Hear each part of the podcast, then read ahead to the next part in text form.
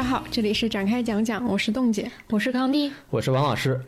呃，这是我们第四十六期长节目。本期节目由高杰斯赞助播出。高杰斯最近做了深夜专车活动，把话筒交给各行各业的女生，倾听、支持属于她们的不简单故事，致力于传递女生不简单的理念。我们这期节目也想从一本我们都很喜欢的书开始聊起，展开讲讲我们认知中的女生不简单。对，其实我一直很想试验做一期读书节目，因为我们之前没有单独拿一本书。来做一期长节目嘛？嗯，因为我觉得其实每年都会有一两本书，其实是可以来标记这一年的。嗯，他有可能在这个思想观念的启迪上，它的影响力是完全不亚于这一年最为突出的影视剧的。所以我觉得，其实我们还是应该试验一下做这种读书节目。嗯嗯，然后我觉得我也想试验这个形式，因为我觉得读书节目它不应该是个完全替代性读书，也不应该是个速读，不应该是我们完全消化后一个总结的成果，也不应该完全做成一个读后感。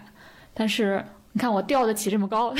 但最后做成什么样我也不知道。对，今天来试验一下。对，今天就是试验一下，然后包括可能我们在讲这个书的过程当中，也会穿插一些我们自己的一些延伸的一些就是想法，或者说他这个书里的某一句话让我们想起了某一个影视剧里面的人物啊等等，我觉得都有可能在这期节目里面会出现。对，嗯，那这本书到底是什么呢？王老师来揭晓答案。对，首先今年可能是一个上野千鹤子的大年。嗯，上野千鹤子老师在今年在国内一共出版了六本书，分别是《女性的思想》《女生怎么活》《为了活下去的思想》，还有一个人可以在家告别人生吗？还有一本是在熟悉的家中向世界道别，还有一本就是《始于极限：女性主义往复书简》，这个就是我们今天要聊的这本书。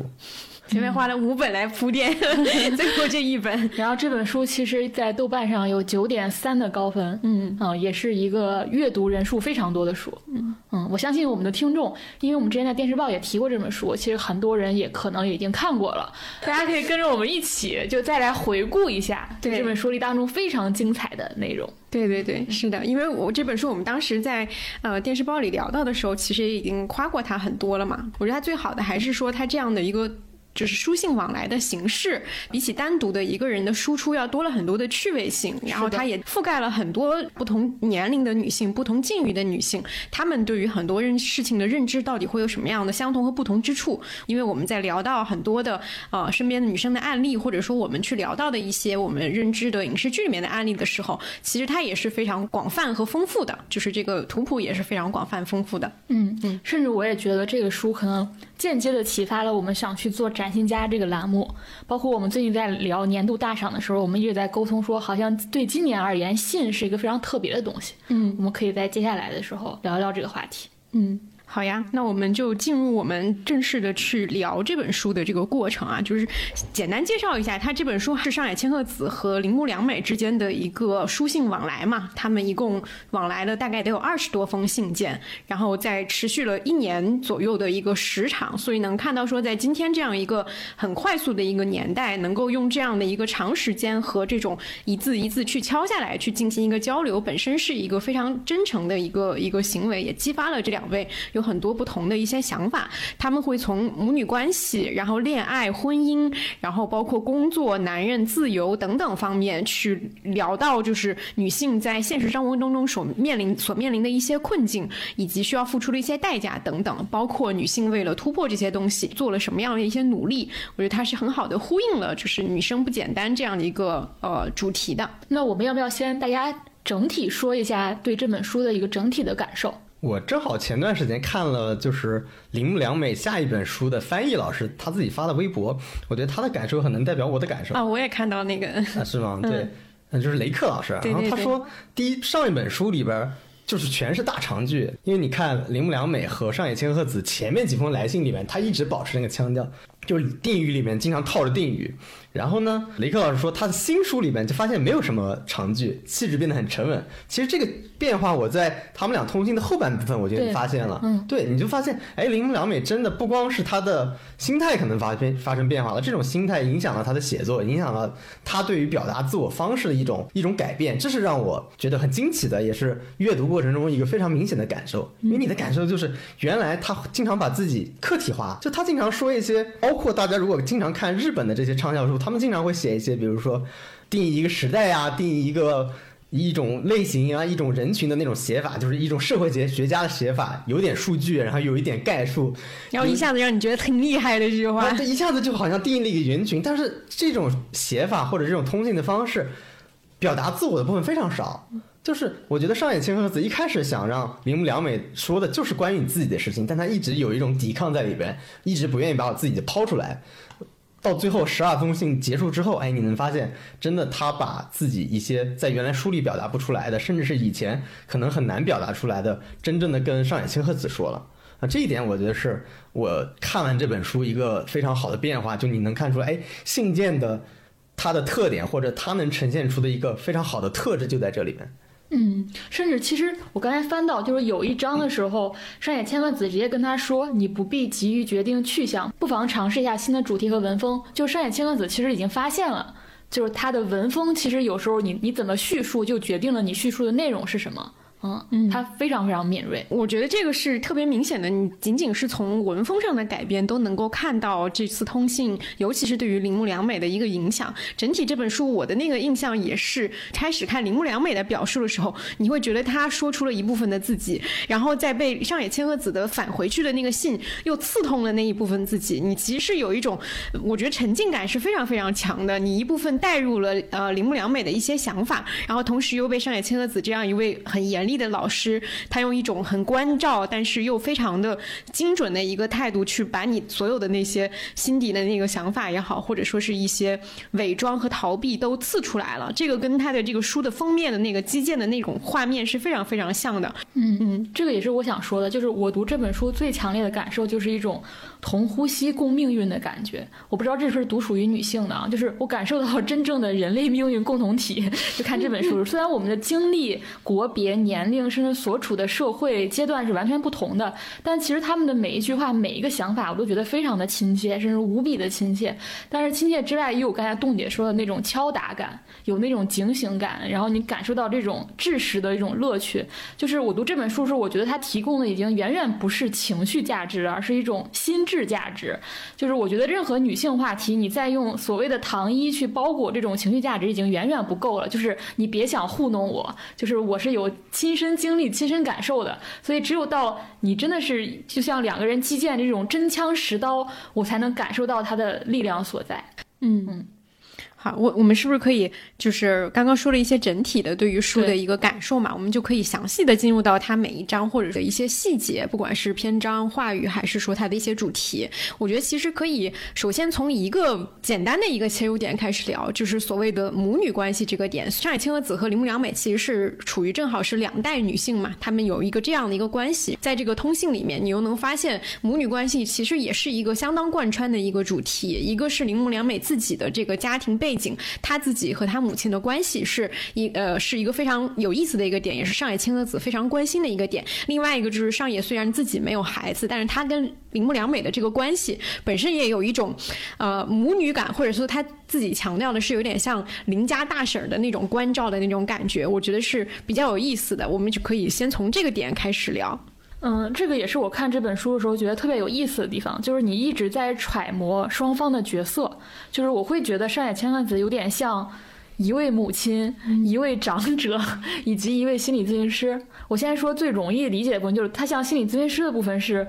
就是他其实运用了一种。呃，把心理学和社会学相融合的一种视角。当然，因为他本身是一个社会学家嘛，但它里面有很多部分非常像心理学。就为什么会这么说呢？因为你在跟咨询师的沟通当中，他非常容易对一些词汇和说法，他是极度敏感的。然后他能借助你无意当中使用的某个词，来撬开这个背后你没有直接说出来的话，或者你压根儿就没有意识到是你的语言先行暴露了你的那一部分。就我发现，山野千鹤子对这些地方特别特别敏锐。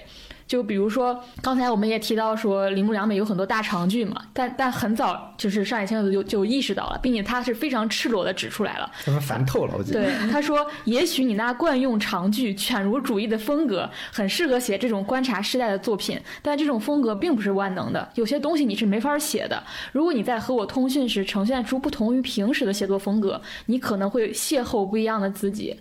啊，然后包括他一直在说，就是我怎么怎么做，其实都是为了引出你的回答。我希望你有一天你能收到你坦诚的回复，就是。他一点点的去引导别人谈及自己的感受，呃，这个本身就非常像心理咨询师做的工作，但是他又不是一个纯心理层面的对话，他加入了非常多对于。呃，更大的结构性、更大系统的观察在其中，这个是让我觉得他这个角色很有意思的地方。然后另外一点就是，刚才我们也提到，他最最突出的，我觉得可能是母亲这个角色。那他这个母亲，她又是一种某种程度上，它是一种更理想，但同时又更疏离、羁绊更少的这种类似的母女关系。就是，而且你发现很有意思，越是这种有点疏离的。模仿式的母女关系反而能够让你发掘你的原生母女关系。其实我很喜欢在影视剧当中看到，就是一个年轻人和一个长者 小欢喜 做朋友。对，小欢喜，小欢喜里面英子和。刘静那条线我是非常非常喜欢的，因为你你妈妈太紧张你了，太关心你，你们关系太近了。但是如果是一个同辈，你们好像能交流的范围又很局限，所以有很多那种关系，其实是你跟你小姨有那种。对，这也是我想说，我之前不是写张春吗？张春就一直说他是小姨流派嘛，他就觉得我我如果用我我是你妈的这种思维，就是太跟你亲近，太太把你当回事儿。但是我如果是个姐姐，我好像吃的亏还不够多，因为我还。还年轻，嗯，他说小姨这个距离就刚刚好，小姨就是那种有街头智慧，然后又有人生经历，但是我同时很开放，因为你跟我没有那么亲近，你爱怎么活怎么活，我很支持你。就是，啊，就我印象很深的是，他们俩参加一个共同的会议，然后他说到他的家庭关系，然后在场所有人都在分析他的家庭关系，只有商野千鹤子。结束那会议之后，朝他走过来说：“有这样一个妈妈，可真让人头疼啊！”就你会发现，这这种话只有一个年长的女性会对年轻女性说，对其他人意识不到这句话。就是电视剧里面特别像我们前段时间不是说过。三月有了新工作嘛？郭柯宇的那个角色，对对对对对，嗯，对，她是大姐，好像她是，对，她是但是但是也是类似的那个作用，就是这个家里比较离经叛道，能够跟年轻人去达成一个沟通交流的一个目的的一个人。对，就是我反叛我的父母，但是唯一能沟通的一个亲人，可能就是我的大姨、小姨，或者是。另外一个亲戚，对对，包括女学生和女老师之间也会有非常动人的情谊。就是我每次看到就是靳锦坚、戴锦华老师的时候，他们那种我无法描述，他又不是那种小姨，他是真正给了你很大的生活的力量，就是给了你，好像你生活中遇到一些什么事儿的时候，你非常渴望。就是他能跟你说一句什么话，好像你就能记得很久很久，就对你的漫长的人生产生了一个影响。我觉得那个也是我没有经历过的。我每次看到他们交流互动的时候，我都非常非常羡慕。嗯，有个韩国电影就是那个《蜂鸟》，其实也是讲的这个主题。对，然后你读这本书的时候，你会发现其实。上野千鹤子是有点恐惧这种原生母女关系的，包括她也提到说，她不想生孩子嘛，生孩子你无法选择性别，她特别害怕自己有一天就是生了个女儿，因为她无法抑制这种恐惧，她觉得女儿是最先会识破母亲的阿喀琉斯之踵，她觉得女儿会是母亲最强烈的批判者，就是她就会反观铃木良美和她母亲之间的关系，她就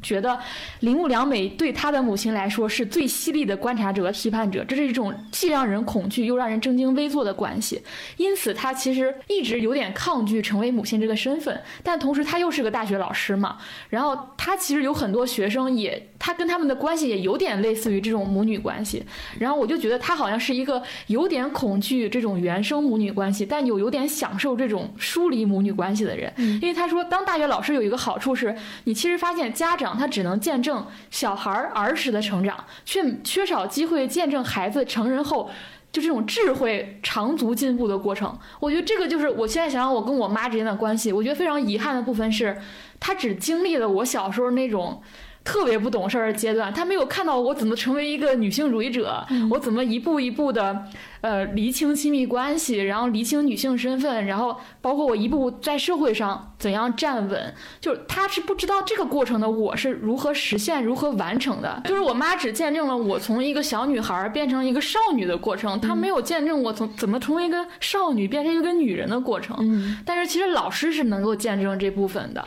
这部分是我们和母女原生母女关系当中非常。匮乏和遗憾的部分。对你刚刚说这个时候，我也想到说，其实这段经历的缺失，它也有一定的必然性，就是就还是那个原因，就是你的母亲太担心你了，她其实没有办法放手让你去成成为一个能够独立自主的一个成年人，你只有从物理上或者其他的方式上去跟他拉开这个距离，在一个他。顾及不到的一个地方，你自己去成长，他才可能成立。但如果你一直在他的身边，可能这个阶段他就没有办法非常顺利的去形成。对你说这个，我突然想到，就是有一次我过年回家嘛，我爸我爸妈在群里说。你在车上不要和陌生人说话。然后当时王老师说：“你告诉你爸，你已经是一个令人恐惧的陌生人，你已经是个三十岁的令人恐惧的陌生人。” 确实这样，就是 他好像还停留在你是个小孩儿的那个记忆当中。对我爸到现在都对我就各种提醒，不要和陌生人说话之之类的。他不知道我才是那个陌生人。这个对，是的，我觉得这个是蛮有意思的，因为铃木良美跟上野千鹤子之间的这个关系，包括上野一直在强调他对于母女关系的这种想要想要去探究，但是自己不肯去成为其中的一部分参参与者的这这种感觉，我觉得是非常微妙的。之前好像很少在其他的地方会有人这么清楚的去点出来，因为因为一直都说母女关系为什么会特别的。不一样，我觉得很多时候本质上就在于上野千鹤子说到的这一点，因为双方因为这个性别的相同和很多处境的相同，其实你会极大的理解他，但又会极大的去成为他的反面，好像你人生当中。你最了解的一个女人，就是而且她跟你息息相关，就是就我就觉得这个全世界最让我紧张起来的人就是我妈，嗯，就是她好像有一点事儿我就受不了，但我爸我就还好，我也不知道为什么，就是 因为我我家最近不是我爸妈都感染嘛，就是我妈妈感染那个时候，我每天睡不着觉，就是非常非常恐惧，当然是在这个不同的阶段，可能那个时候还更紧张一点，但那个时候我非常非常焦虑，后来我爸感染，我就。还好，而且你爸还会，而且你爸也不听你的，他也不听我的。他，我妈就是他非常听我的，我还非常非常紧张的。我爸就是他已经就是非常随便了，我就觉得他肯定没没问题的，就好像不会那么的紧张。他我跟他好像没有一种命运上的这种连接，对连接感。嗯，然后我觉得铃木良美和他妈妈的关系也很有意思。其实我会觉得他后来人生的诸多选择，其实都跟他妈妈有关系嘛，因为他一直想把。母亲作为女性引以为傲并长期坚持的东西扔进阴沟，嗯，她甚至用了非常强烈的去反叛嘛，就是变成她最厌恶、绝对不可能成为的模样。我经常在关系当中看到这样的实验，但是母女关系这个可能会更极致一些。嗯嗯，是的，我觉得他那个很有关系的，其实是可以拉到三代去看，就是铃木良美的呃外婆呃以及她的妈妈，就是他有提到，因为她妈妈是一个知识分子嘛，然后是一个很有知识、很有教养的一个女性，然后但是她的外婆其实是一个当时日本更早的一个年代，可能她觉得她外婆的那个身份其实就有点像一个所谓的陪酒女郎的这样一个身份，她能。能够感受到妈妈对于外婆这个从事这个职业的一些不满吧，然后她自己其实是一个知识分子兼所谓的打引号的陪酒女，就是其实她身上是先是有了就是她妈妈带来的一些东西，然后她在自己的人生的道路选择上，她好像又走向了一条与妈妈相反而与外婆相同的一条道路，所以我觉得这个他们三代这么去看是非常有意思的一个现象，你能看到你是怎么样受你的母亲所影响，形成了这个三代的关系的。是这样，我看这本书最震撼的其实就是这一点，就是上野千鹤子，他就很好奇为什么你会进入风俗产业的，就你会发现最后的答案是因为一个聪明有智慧的母亲，她的洞察力会让女儿窒息，嗯，她的女儿为了逃避这种窒息，对抗这种窒息，只能去拿一个巨大的母亲都无法接受的东西去挑战这种东西，嗯，我我其实特特别能理解这一点，就甚至是说。他的母亲去世之后，他一大一下子失去了这种对抗的对象了，反而他就无所适从了。就他前半段的人生全部建立在和他母亲对抗的这个基础之上，包括他的事业的选择，他对人的理解好像都建立在这个基础之上。对，对我觉得这种封面的这种压抑感还真的是挺像的。就是我想到了，我之前看了一个剧叫《Sex Education》嘛，嗯，就是那个里边的男主的妈妈，你记得吗？他妈妈是一个性心理咨询师。对。就是他也是太有洞察力了，他他会让你觉得我在我妈妈面前什么秘密都没有，嗯，就而且我的所有的烦恼好像都不值一提，在你看来都无所谓嘛，都是很小事儿。那你其实是围绕这种烦恼的所有的情绪，其实都被贬低了。你妈总觉得哎，这个不是什么大问题，然后你看为什么不是大问题？你想想，哎，确实不是大问题，但是这个对一个小孩来说就是一个密不透风的东西，所以他就会会感觉到，哎，我的真正的情绪没有被。好好的看到和重视，就就有你有没有发现，很多出生在家庭教师家庭的孩子，特别会容易产生这种感受。嗯，这种老师或者说就是很擅长洞察小孩心思的人，是会给小孩带来最大的压力的人。对对，是的。我家就是一个教师家庭，不是我家，就是我我外公外婆是老师，然后我的大姨、我舅舅、我二姨全是老师，就我妈一个人不是，所以那种感觉，刚刚王老师说完以后，我就感觉很熟悉。就是我们家，我们家有一个特点，就是我们家的小孩没有一个人早恋，因为从小学到高中，你所有的这个环节都有你家的亲戚在那个你的周围里群巡，就是一样的这种感觉。逡巡这个词用的太好了，就是哪里都是他们的耳目，你知道？你今天警告你不要跟那几个小孩一起玩，明天警告你你今天怎么怎么样了，就是很很明确的那种。嗯、而且我觉得铃木良美和他妈妈的关系还有一种很类似亲密关系，就是男女亲密关系的那种一点，就是他他讲到说，他一直在试探他妈妈对他的爱到底有没有最低限度，嗯、有没有条件。然后他就会不断的去探索，比如说，他就想尝试得到或者控制这份爱，就以便探索他是否真的无法得到和控制，然后又想去尝试失去他，来试探我是否真的失去他。就是这种关系，我其实，在就是张婉婷和宋宁峰身上就看到了，真的就是这个在亲密关系当中非常常见，就是我就是要做各种出格。呃，越界的事情，我在探索你，然后我把你所有东西剥落掉，最后看到你是不是真爱我这个人本身，而不是我的任何身份。对，去探索那个条件的那个线到底在哪儿。所以他一直在，其实通过各种方式在试探他妈妈那条线。但就像刚才王老师说那点就很诡异的是，他妈妈去世的那个时候，也是正好他退出那个夜世界的时候，正好是同时期发生的。我最近还在看一本书，然后也是一个韩国女作家写的，叫《关于女儿》。然后她其实是一个普通母亲的独白嘛，然后她女儿就是一个性少数群体。然后她那个，我觉得那个书风，我当时还找他们的编辑说，我说你们也太会提炼了。他那个书封上就写的：“我爱他，但我不理解他。”然后母亲的期待是关于正常，但女儿的期待是关于自由。然后母亲往往把女儿当成自己人生的延伸，但女儿却再也不像妈妈那样活着。这个也是我一直非常感兴趣的一个话题，就是比如说像我们这一代，尤其是九零零零后。你是接受了所谓女性主义教育和女性启蒙的一代人，那你怎么反过来去理解你的父母呢？尤其理解你家里的女性长辈呢？不管是你的妈妈、你的小姨、你家乡的姐姐，对吧？我觉得这是一个很好、很有趣的话题。我我其实觉得我是长大很长大以后很大之后，我才能以女人的角度去看待我妈妈的，同时看待她的原生家庭和亲密关系，看待她的职业选择和婚姻。我经常觉得纵纵观我们上一代。尤其父母这一辈女性的一生，你就看到四个字：生死搏斗。真的就是这样。我觉得我们跟他们比起来，我们已经非常就是各方面已经改善非常多了。但你看他们，真的就是生死搏斗，从生育到工作到把这个家庭支撑下来，就是就是这这四血淋淋的这四个字，就就这种感觉。就包括我就觉得我妈。一直在进步，就她一直在尝试理解我，就是母女关系当中啊，我就是我分享一下自己的母女关系，就是我舅妈她一直在理解我，就当我说出我的人生选择的时候，她其实都是接受的，她会不断的接受新信息，包括收听我们的播客，去了解我在我在想什么，但是。你知道吗？他最操心的是他怎么去应对我爸对他的责备。就比如说，我说我不想不想结婚生育，我让我妈的反应就是，那我怎么跟你爸交代？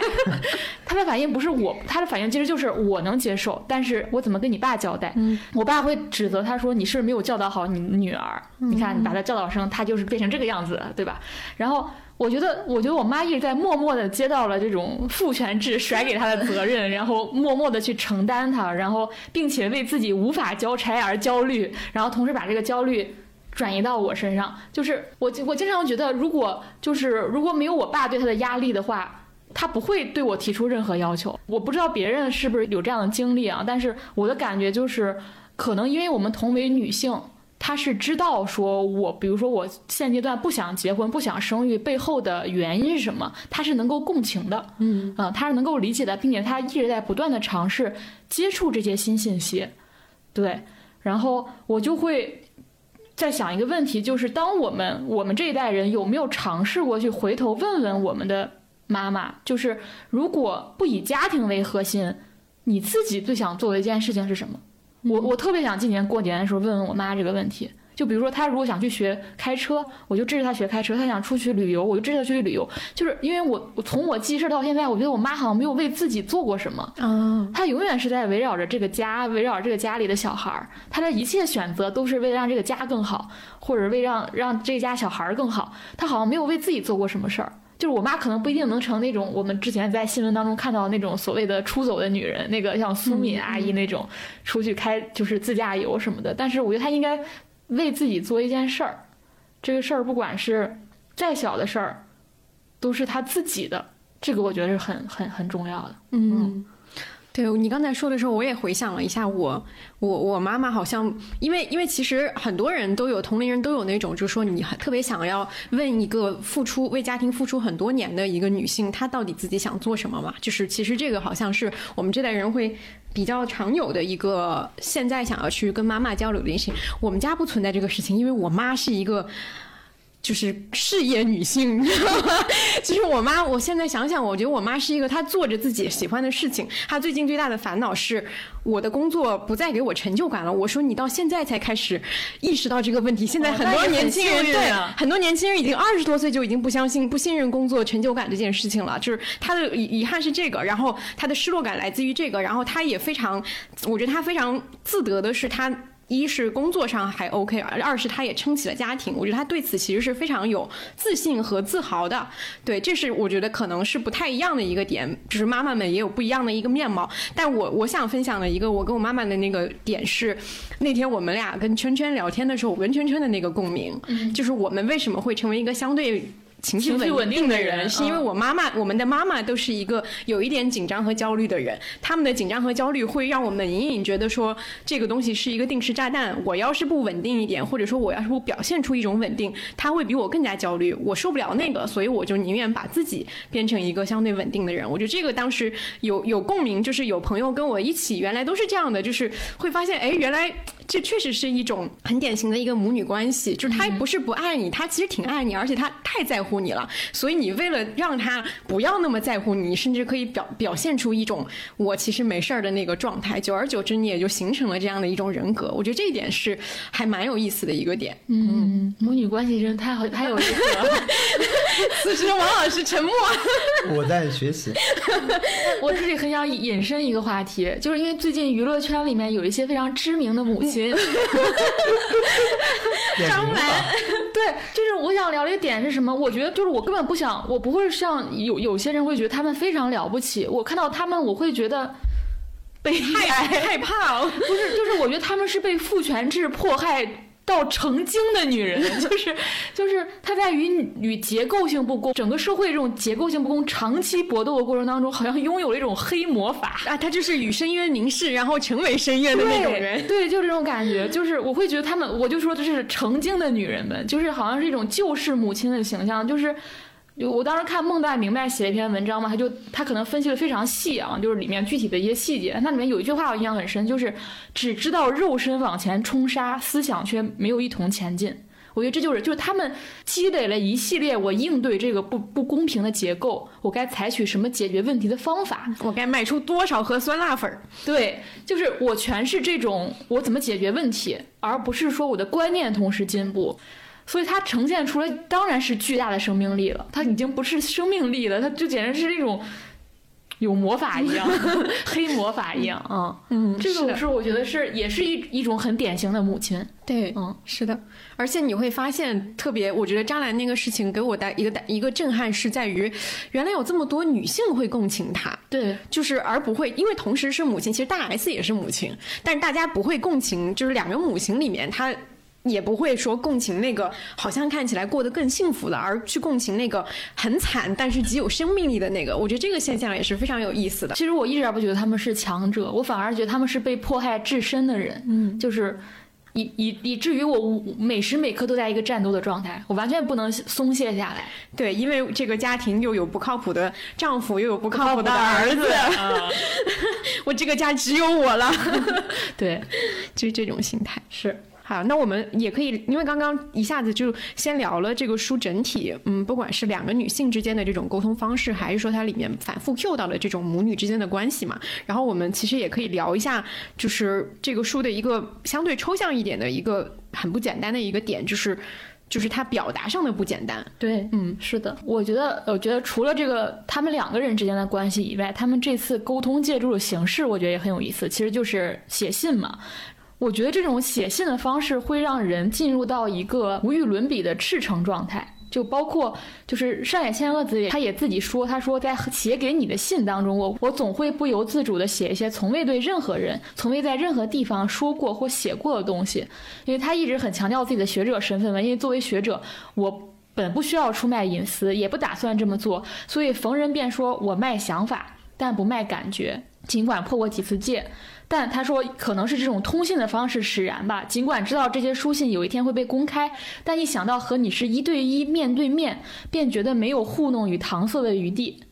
难怪编辑在这个社交网络和短信息主导的时代想出了如此慢条斯理的玩法，我似乎也完完全全着了魔。我其实觉得这本书能够，就是我们当刚才说了这么多，他们的他们的思考也好，他们的表达也好，进入到一个非常深的层次。我觉得某种程度上是这个书信本身带来的。其实我自己也会觉得，我记得是今年咱们年终大赏的时候，我不是找一些嘉宾时候用的是邮件沟通的方式嘛？我当时也觉得那个邮件沟通的方式是一个令人非常怀念的节奏，因为。你你本身沟通的时间并不多，但是你会用文字梳理清楚你的想法，然后你的情绪是相对克制的，你也不用发一堆表情包，也不用发一堆寒暄的话，然后你也不期待对方能立刻回，就这个节奏，我会觉得非常非常好的，而且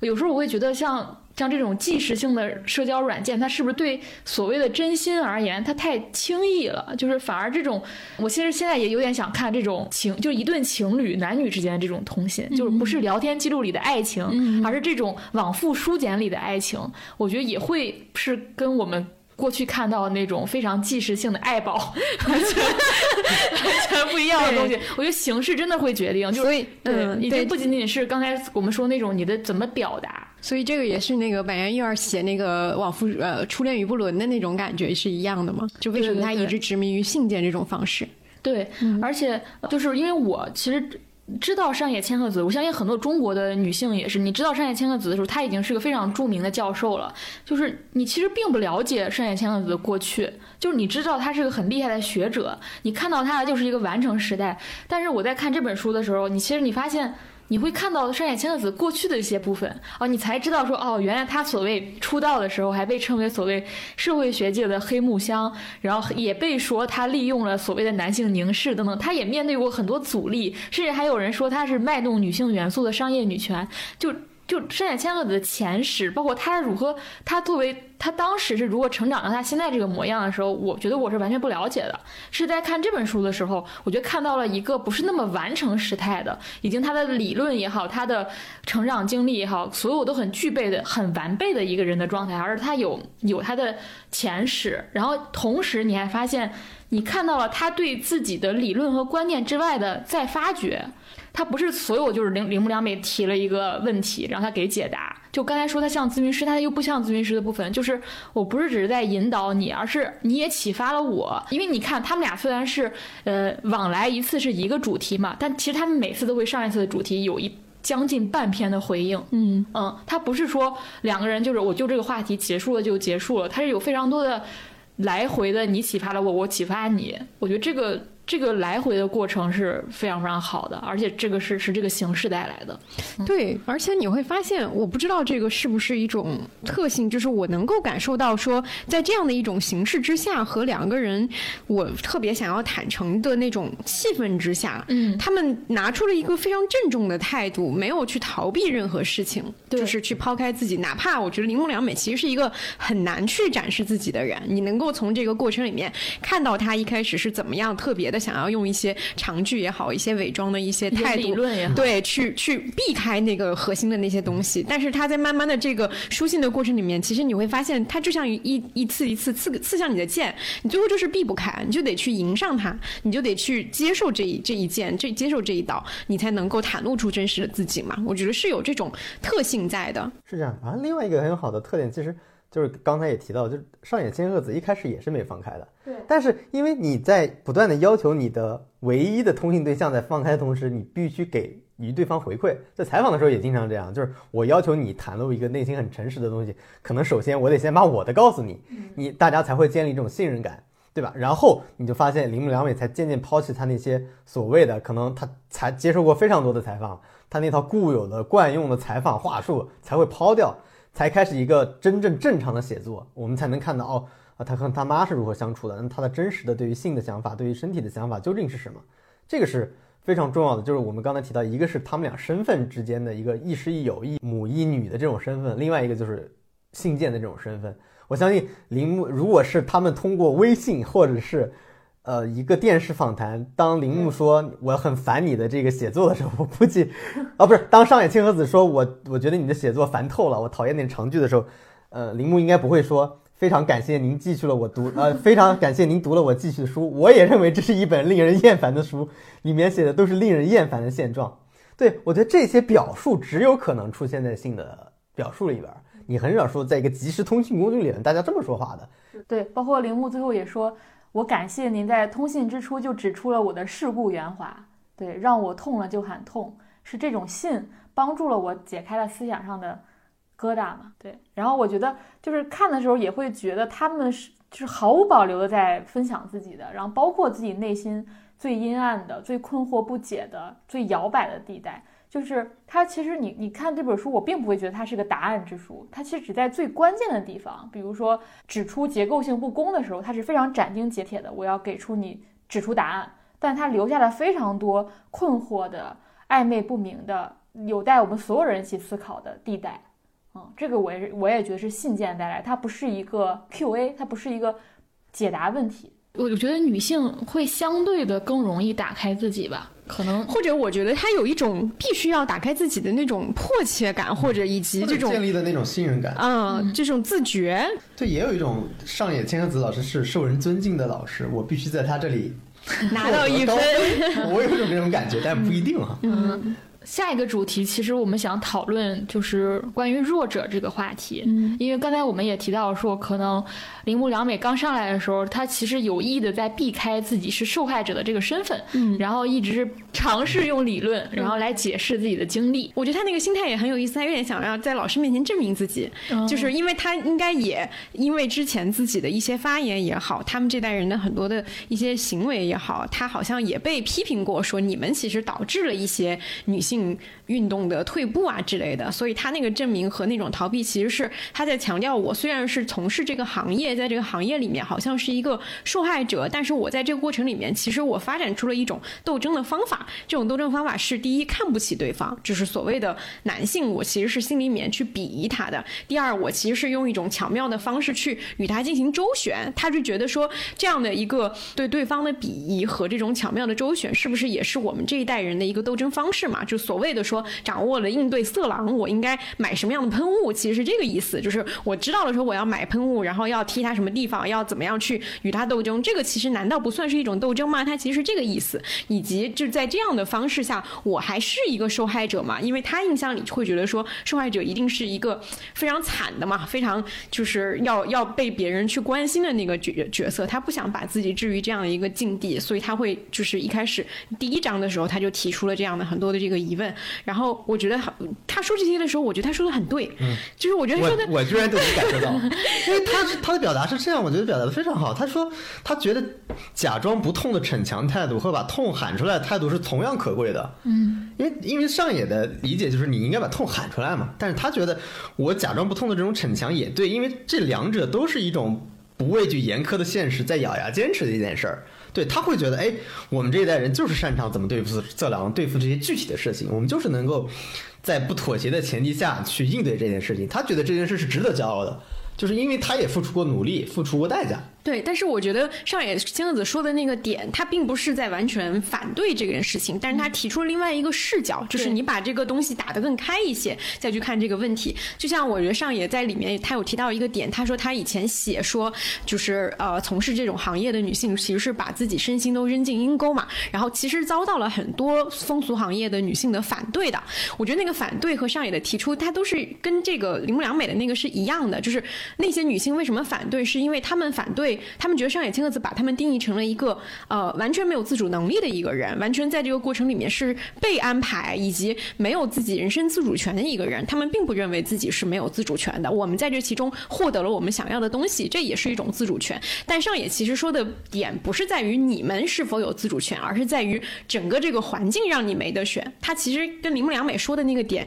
也是这个意思，就是说强调你具有能动性。呃，第一就是说我并不是在讨论你的事情，第二你的这种反复强调有可能还会成为对方的一个就是他脱罪的一个理由，就是你都说你有能动性，那我对你做的任何伤害其实就不是伤害了，那是你选的，我们就是愿打愿挨嘛，双方就是两厢情愿的这个事情。我觉得他点出了这个另外的视角，也让我就是豁然开朗。这样也其实点出了一个更庞大的一个现实，就是当你在强调这些，把这些东西所有东西都变成一个技术化和个人化的东西的时候，你其实是忽略了除了你之外，你有的选，那可能比你更悲惨的女性，她就是没得选的。对，嗯我们之前在上期电视报时，我们也说了，她一直就强调弱者可以以弱者的姿态生活嘛，你不一定要逞强，不一定一定要变成强者，你才具有生存的合法性。其实我觉得女生的不简单，正在于你可以接纳这个身份。你第一，你可以接纳弱者的姿态，然后同时，你是否能接纳自己处在一个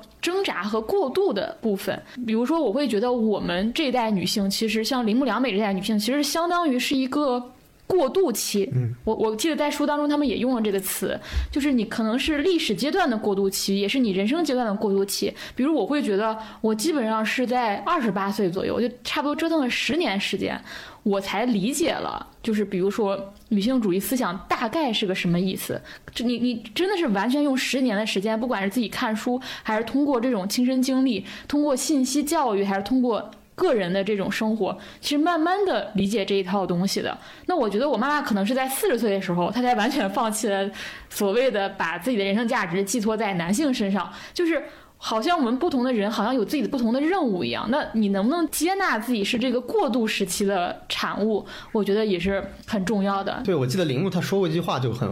呼应你说的这个观点嘛？对，因为他说他们这个年代的人就是身披浪漫爱意识形态的余香，带着男权的伤痕，捧着老一辈交到他们手中的尊严，还有自己决定自身价值的自由，但他们一样都舍不得抛弃，只得东奔西跑，手足无措。对，你能发现铃木在里边不断的在两种观念之中反复的跳，就他他的叛逆，他的愤怒，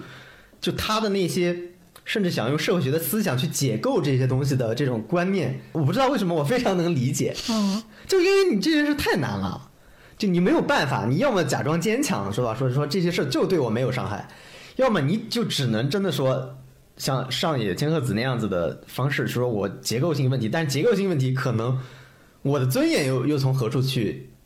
去获得呢？我的选择自由又在哪呢？你又看不到，所以这变成一个非常非常难的时刻。就像刚才说的，就是一个两难的时代。我就记得我们上期电视报里面提过一个 UP 主叫香琴又青了，他分析我可能不会爱你的一个观点，跟这个非常像。他也说我们都是生活在价值夹缝里的一代女性，是怎么又成我们了？其实跟我们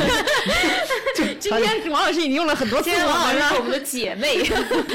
对，他就说呃。他是这样说的：“他说我们都是生活在价值夹夹缝里的一代女性，被两种价值观裹挟着长大，必须同时经历传统文化和女性主义的启蒙，所以就会造成一种完全割裂的自我认同。一种是作为独立人的认同，一种作为女性的认同。这点我在铃木良美身上也非常明显的看到了，在她这十二封信上，她一直在这两种观点里面摇摆。”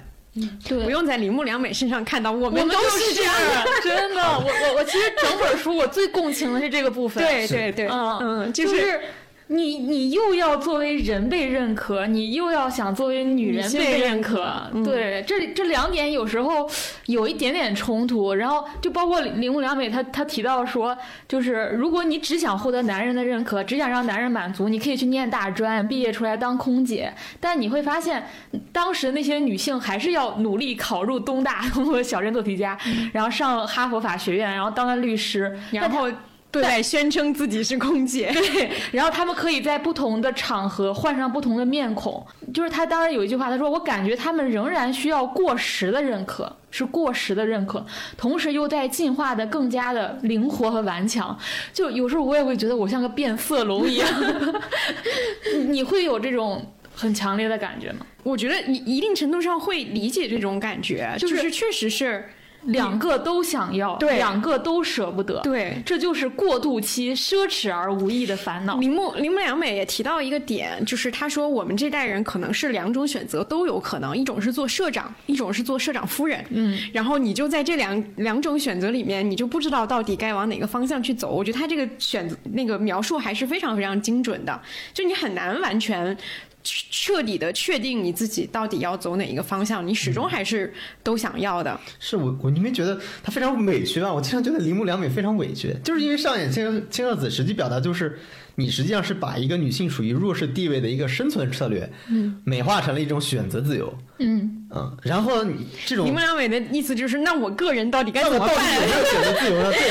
对。然后他还进一步说，那你这种所谓的把这种美化成这你的选择自由，不就是又成为了父权社会的帮凶吗？就这个意思。对那你不是觉得你很委屈吗？对就理论上我也没有想成为父权社会的帮凶，是吧？我只是想作为一个能让我。心里过得去的，我觉得也算是抵抗的这么一种一种行为，还被还被这么说，嗯，对，就是两难抉抉择嘛。对对，这就是，所以我老觉得这种一个个体对话和一个这种学者对话特别好了一点，就是学者会很容易形而上，很容易就是他是宏观的视角，但是他放到个体身上，每个人有自己的复杂的。需要处理的问题当它碰撞在一起的时候就有意思了。嗯这也是这个书很很特别的一点。哎，对对对对，所以就是这种两种我都要，这种你知道这种感觉我在什么时候最强烈吗？嗯看我的衣橱的时候。就是我是一个平时怎么舒服我愿意怎么，就是我妈老说我不讲究，我说我讲究舒服呀，讲究舒服也是一种讲究，就是但你会准备一些专门为你那套面具而存在专门准备的衣服，比如说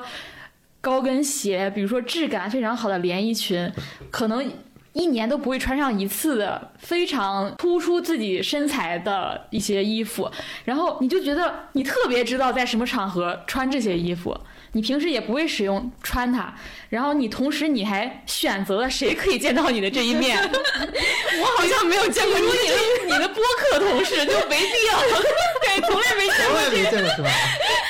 对，就是、哦。这个是我看我衣橱的时候，我我清晰的看到了，哦，有两个我，嗯嗯，就大多数是百分之九十九的时间，我我都是优衣库，但是有百分之一的时候，我知道，哦，那个就是我的武器，就是重要的场合，我可能会就会那样子，就这个这种分裂感是。就是有的生活里，我也有的，我也有的，就是你很，就是我很，我生活当中已经比较少意识到我是一个女性了，就是，但是，但是在看自己衣橱的时候，会看到某件衣服的时候，我会清楚的知道我。也有的，我也有的。我的那个困扰跟你这个近似，但是不是完全一样。就是我一直以来，也也不是一直以来，一段时间都有一个困扰，就是我觉得我不够女。嗯，就是我对这个事情非常有困扰，就是，就是那个女，我们都能想象什么叫所谓的女嘛，就是你你是什么样的一个一个外表，什么样的一个风格，就是这个东西，我有很多朋友轻而易举的就很女，就是我觉得让我震惊和惊叹，就是比如说我认识有的朋友，他是就但是他那个女也不是说所谓要媚男或者怎么，他是天生的，就有朋友跟我吃饭的时候，他说我今天忘了贴假睫毛，我叫了一个闪送送一个假睫毛给我，因为假睫毛是我的。本体 本是我的本体，对 我就震惊，就是就是真的是这样，有这样的人，然后就是每次遇到这样的新朋友的时候，他都会条件反射的让我有一点反思自己，就是我会反思我。我我不够女是不是有点问题？就是 就是我我知道这个想法肯定是不对的啊，就是每个人都应该有自己的样子嘛。但是你还是会难免的会会想到这个点，包括就是当别人一直在夸你可爱的时候，我也会开始反思啊，我都三十岁了，就是这样是正确的吗？就是就是我会我会经常会有这样的困扰，以及也也也包括像刚刚阿康提到的那个，我也有，就是说我穿着是进入我舒适区的风格和衣服，然后这个风格和衣服就是不不怎怎么女的那种风格，然后我也会在犹豫说我在逛淘宝或者是。看一些衣服的时候，我在想说我要不要尝试一下这个风格，但是每次那样的衣服都会让我其实不是很舒适，就是我还至今还没有找到一个与它非常好的一个舒适接受的方式。就是你的穿衣风格的选择和你是否在这种体系里面，你是一个具有女女性呃特质特质的人，其实一直以来都很很很是一个困扰。嗯嗯，对，所以我觉得林良美说，让我决定自己的价值和但我不允许你说我作为女人没有价值。这两种心态是互相侵蚀又彼此共存。嗯，然后他会，他最后就承认，他说我还是非非常软弱，我无法明确的宣布我不需要男人的认可。就是我觉得我们很容易说一些非常正确的话啊，但是我刚刚才我们说这一段，很可能你听起来是觉得不正确，但那就是我作为人困扰，真实的困扰。对啊，我觉得铃木良美也坦诚了这一点。男性应该没有穿衣焦虑吧？就王老师，你了解焦虑，你但他但他会区分，但不会焦虑。我要难一点。他有没有难？他就比如说，你觉得哪套衣服比较好一点，或者怎么样，你就会在特殊的时间穿一下。嗯。那是什么样的一种场景呢？那不就是跟你刚才刚刚说的一样，就是你觉得是比较重要的人，或者你你觉得是很重要的场合。每次跟我们录播客穿的都是一样的衣服。我知道你在你在想这些东西。对，其实就是我认为不简单，并不是说你用一个完备的自洽的思想体系，我才是了不起的。嗯，就是我能承认面对这种摇摆的部分、犹疑的部分，你你能面对它，直面它。坦然的说出来，它其实也很了不起。就是就包括我们上一期录《亲情日常》的时候，我记得当时就静静聊到说，这种古装轻喜剧像个缝合怪，因为它把它放到了一个古代的背景，但它其实用了一个前现代的保护方案。就比如说，我都在婚姻制度之内，我先婚后爱，对吧？他这样一个思维。然后我们俩那天就讨论到了前现代的尾巴这件事情。所谓前现代的尾巴，我现在觉得。它可能长在我们很多人身上，就是我们很多人无法做到那么的决绝，就类似于铃木良美说的，就是我好像无法完全的宣布，我已经不不看重男人对我的认可，虽然我现在已经将近可以了，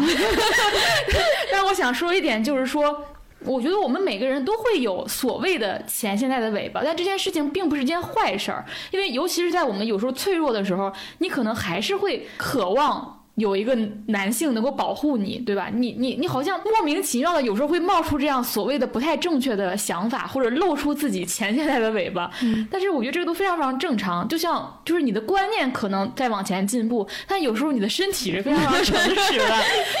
我想表达的是这点是非常正常的，就是我们不要那么的苛责自己。就包括我前前两天不是发了一条，我收集大家，我说问大家你意识到自己厌女的一瞬间是什么？然后又问大家你为身为女性骄傲的一瞬间又是什么？嗯我当时读那个评论，当然大家都写的非常非常好啊，但同时我感觉到大家对自己太过苛责。当时我记得有一个嗯听众就说，呃，他厌女的瞬间是被一个长得帅的男生减肥的时候。嗯，我觉得这个非常正常。对，就是我会觉得大家好像对自己，就是我当然觉得，我觉得大家对自己提出更高的要求是这个女性主义带来的进步，但某种程度上，我觉得。在我们在具体的人身上，还是要对自己宽容一点。嗯，其实我也经常会，呃，意识到，比如说我有一点点厌女的瞬间，就是当我发现我的朋友格外的在意向往婚姻生活，不光是向往婚姻生活，而是他格外的在意这个男人给予他的价值肯定的时候，我有时候就会有点生气。嗯啊，就比如说他跟我见面就是无所谓，但是他一会儿如果去要见他喜欢的男生，他就会格外的激动，然后要。花很长时间打扮一番，我就会有一点点就是就是不舒服，距离感啊。但我那个不舒服很不知道是出于嫉妒，还是嫉妒那个男人，还是还是出于什么？但是我就觉得太看重那个。就是男性的价值了，但同时我现在觉得这是正常的，就是包括林永良美也写到说，他身边有很多女性收入相当高，从事的也都是很容易带来成就感和满足感的工作，可这样一群奔四的人聊天时总是围绕着结婚生育打转，他说想想还挺不可思议的。对这个我觉得也是很普遍、很常见，而且这个这个问题上野千鹤子没怎么特别。好的回答，对他的回答是我周围也有很多人，他们不聊婚姻啊。嗯，对。对他，他其实是好像有点难以置信。对啊，他他当时发出了一个呐喊，就是难道我们就不能从别的地方找取这个价值感吗？对他们俩这个区别其实就是代际的区别，我觉得很明显。因为铃木良美所处的这个时代也好，她所面临这种夹缝当中的困境，是上野千鹤子其实很难想象的。因为我觉得上野那个年代，他自己经历的那些奋斗的历史，他其实是一个更贴身肉搏式的，就是我跟。男性其实也建立关系，我深刻的理解和从恋爱关系当中知道了他是什么样的人，我是什么样的人，他其实天然建立的这个体系，而跟铃木良美和我们那种感觉是完全不一样的。铃木良美写的也确实比较的曲折的，就是他没有那么的直接的把这个问题抛出来嘛。我觉得你刚才说的那个向往婚姻的时候，我觉得铃木良美提到的那个词是特权伴侣关系，我觉得还蛮有意思的。他说为什么是不是要建立一个特权伴侣关系？你看他形容那些词儿都是这样的一个方式。然后，所以上海千鹤子没有正面回答这个问题，他回答的依然是一个大的一个层面上的两个问题，因为他我觉得在他看来，他觉得说，呃，关系本身没有任何问题，就是你跟异性建立关系本身是没有任何问题的，你就是要在异性关系当中去学习你到底是一个什么样的人嘛，这是上海千鹤子第一条准则。第二条准则关于婚姻呢，他就觉得说婚姻不是问题，孩子才是问题，嗯就是你建立家庭关系，就是一个代际的家庭关系，会比你建立一个两人的，就是家庭所谓的特权伴侣制度是要重要的多的。你要承担起一个关于母亲的责任是更重要的。就他他的标准就这两条，嗯，就是你要尽可能多的去跟异性建立关系，但是你要慎重决定你要不要做一个母亲。嗯，对，所以。他们当时这个问题相当于是悬置了，然后林木良美说：“难道女性直到今天还无法靠自己的力量获得认可吗？”他说：“您的失望。”深深的扎在了我的心坎上，因为我明明处于非常容易获得认可的环境，因为他又会写作，然后又长得好看，然后就是所谓的家庭又好，就是我们这个社会通俗意义上的这种让人满足的东西，其实林木良美都是具备的。然后他说，却我却久久的没能离开以男人以最简单的方式给予认可的这个地方。嗯嗯，哎，其实我突然想到一条微博，我忘了是谁发的了，他就说东亚女明星最大的苦恼应该是说小 S 还是大 S，他说最大苦恼就是如何在既有的传统的。公序良俗里面走进婚姻，同时呢又在婚恋关系里面不被吃掉，嗯嗯，这就是一个他们最大的苦恼。你想，明星其实已经相当于拥有一个非常好的财富资源和社会地位资源的一个人了，他们还是要在这个传统的公序良俗里面走一遍，才能去，比如说获得孩子，然后获得一段什么呃，类似于就是你刚才提到的需要从男生获得东西，但是同时他们又。跟以前的人又不一样了，又想在这段关系里面保持一个自我的东西，那他们就是会遇到一个非常矛盾的东西。对对对，你刚说女明星那个，你就会发现近两年的一些我们熟知的一些女明星走入的那个叙事都是，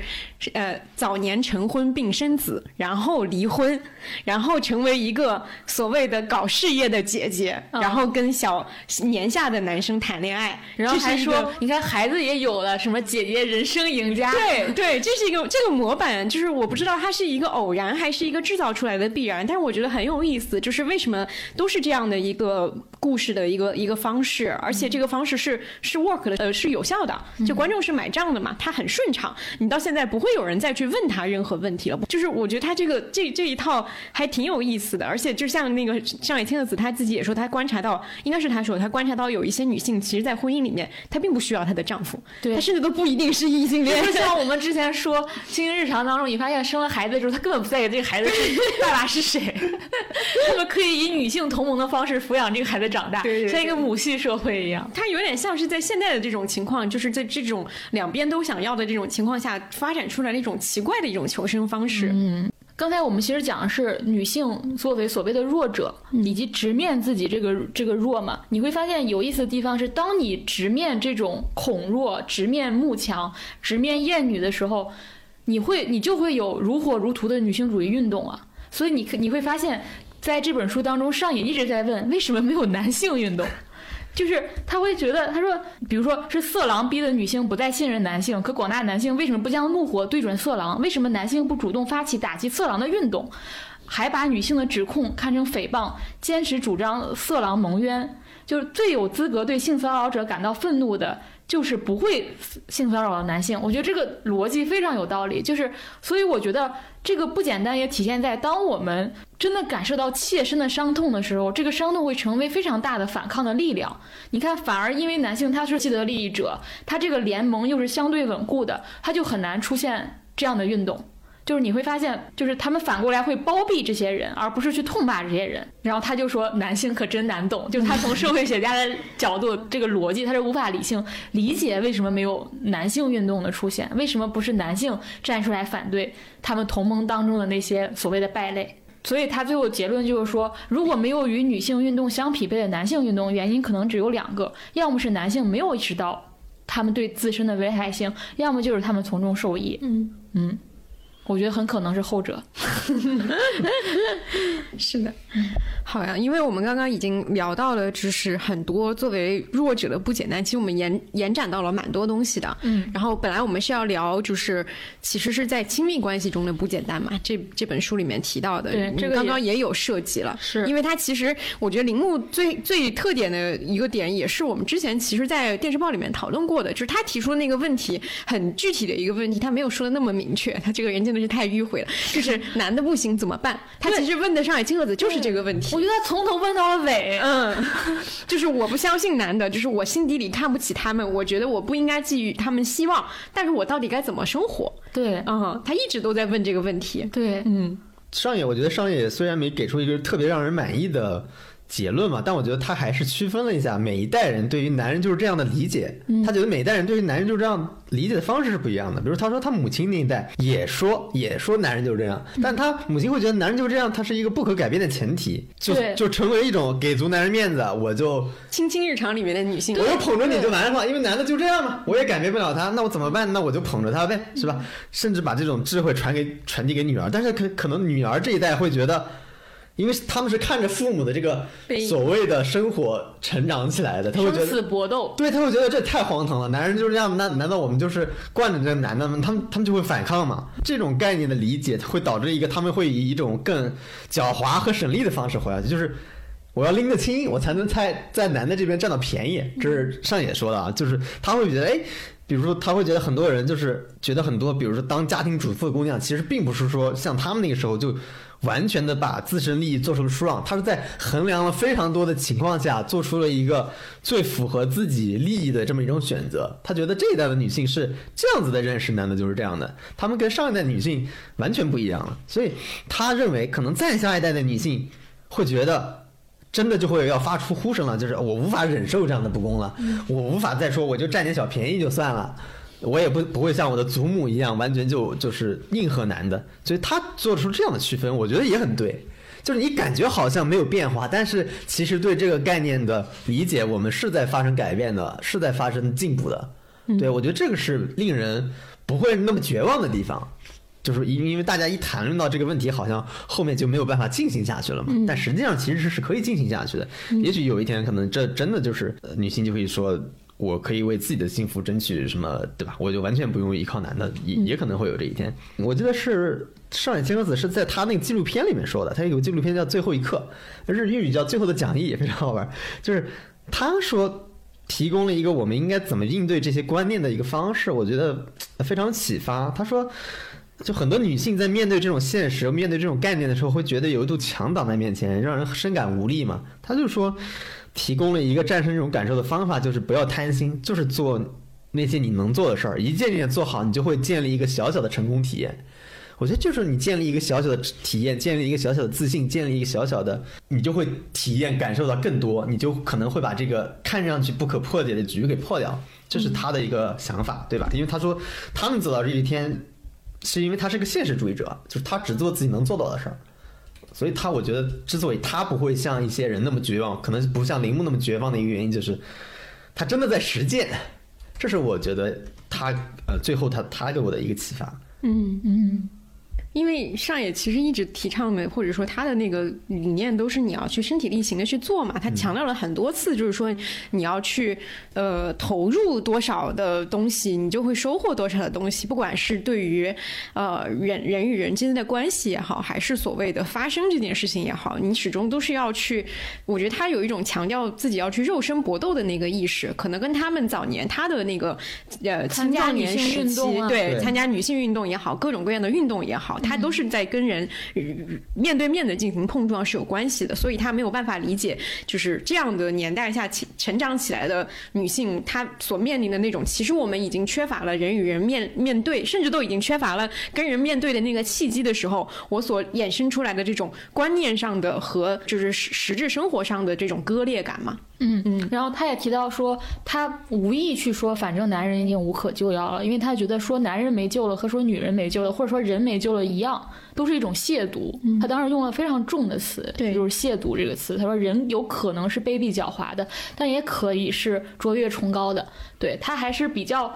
嗯，不太接纳这个完全就接纳所谓男的不行这四个字。对，你会发现山野千鹤子一方面他。不太接纳就是男的无可救药这样斩钉截铁的判断，但另一方面他又主张说他是非常清晰的。他说女性主义主张的就是我不需要从男人的认可，我也可以做好我自己，我的价值是由我创造的。所以他其实看到年轻女孩的这种斩男装啊、斩男穿搭呀，或者为了通往婚姻，就是为了对为了通往婚姻的交往机会而眼红，他又会觉得有点可悲，他又会觉得。那为什么今天的女性还在无法靠自己的力量获得认可？嗯，对，这个是我也觉得是亲密关系这个方向上，其实，嗯，一直大的一个冲突吧。就是就是你的你的价值感到底来不来自于一个一段亲密关系也好，或者是这个亲密关系当中的那个男性给予你的认可？这个我觉得也是很多我们看到的很多亲密关系出现问题，或者是社会上针对这个婚恋话题反复讨论的一个矛盾点。我其实想到的是，之前我们分享过那个从零开始的女性主义里面，就我会发现上野千鹤子她不满的那个态度，不是说对于男性的某种观念，对于女性的某种观念，当然也有啊。我觉得整体是一个不希望你是一个接受现实的人，你必须做一个战士。我觉得上野千鹤子一直以来都是这样的一个底层的那个感觉，她是你要呐喊，你要去奋斗，你要去不甘于你的现状，你要去改变它嘛。她一直都是这样的一个一个一个精神贯穿始终，因为在那个。从零开始，女性主义里面，他提到一个词，就是那个一人一杀，你还记不记得？我记得。就是我觉得这是他是一个对于所谓的亲密关系也好，就是当你在作为一个女性具体面临到亲密关系和异性的时候，这个问题的时候，他的那个解决方案可能是这个，就是你要去把自己作为一个身处其中的，然后与另外一个人建立这样一人一杀的关系，你要去。不管你是要改造它、改变它、影响它，还是你要在这个过程里面更好的完善自己，你是要真的去进入这个场域去进行这个东西的，而不是在这里跟我就是聊一些理论性的东西。我觉得他可能是这个态度。然后当时我们也分享了说，其实一人一杀，你要做。你要做非常大的努力，你要付出极大的情感劳动、决心、对劳动，开展这个义务教育阶段，就是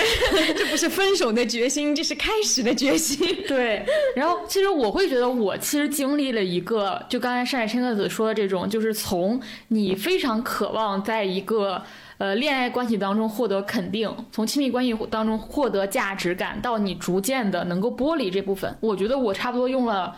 小小十年的时间才走出了这个这个过程。当然，有人一可能一开始就非常非常坚定啊，但是我真的觉得我是摸爬滚打的。我现在面对男性，我最渴望的不是爱。是尊重，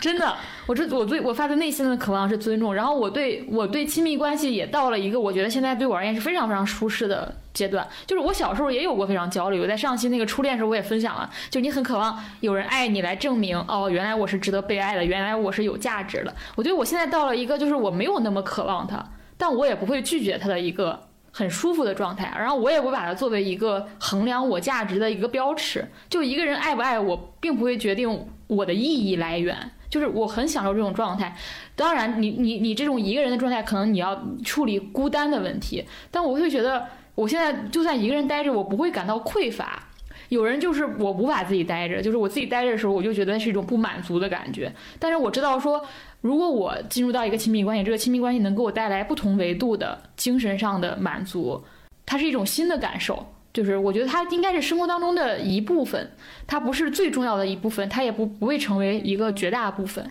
对，然后我觉得这种呃对抗对浪漫爱的幻想。这个我觉得是咱们每一个女生，嗯，都会面临的问题。就是这个也是我我们之前说，我们这一代人其实是从影视剧当中，或者是浪漫小说当中先学习，嗯，就模仿，先学习了爱情是什么样，然后我们在现实生活中去模仿。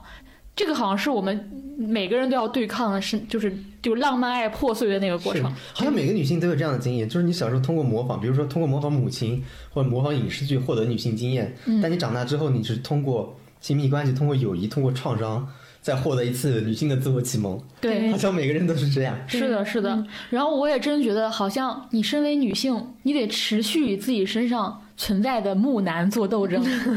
就包括最近这个这个卡塔尔小王子事件，这个就是我非常非常极度厌恶的今年的一个一个事件。我觉得我就看出到这种。